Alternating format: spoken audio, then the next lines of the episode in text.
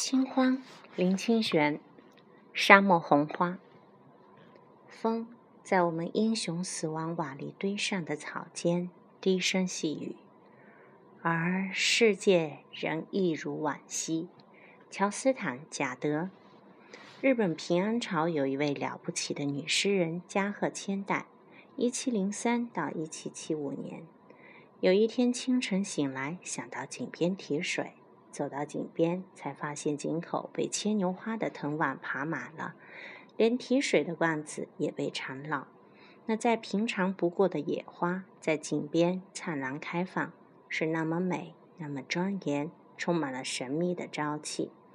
心思灵敏的女诗人不忍惊动那全然的美，因此没有动手从柳冠上移开牵牛花，反而移开自己的脚步。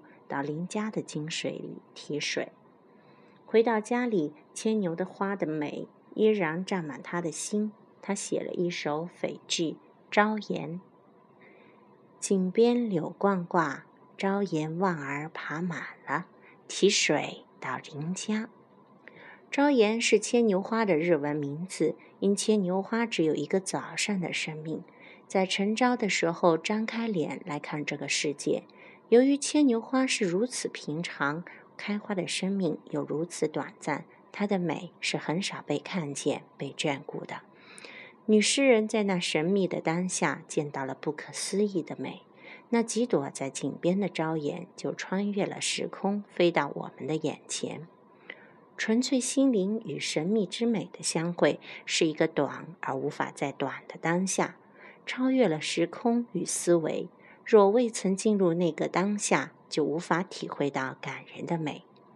白居易有一首诗：“松树千年朽，锦花一日歇。毕竟共虚空，何须夸岁月？”山上的松树千年才会枯朽，路边的锦花一天就凋谢了。但终究，松树与锦花都是同在一个虚空里。以无限的虚空看来，何必夸耀自己经历多少岁月呢？我们仰望山中的松树，感到苍劲的美；俯观路旁的黄锦花，感到柔嫩的美。那美有一点是相通的，它们都是当下的事业，与岁月和时间是无关的。想要找到生命之美，必须先习练当下的直觉。只有深深潜入自我心灵之海的人，才能找到海中的珍珠。珍珠不是一挖开就那么晶莹浑圆，还需有许多的琢磨。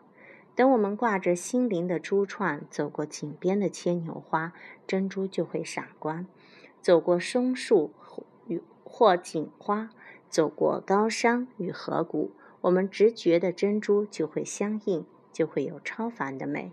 没有当下，就没有安歇；没有安歇，就没有美。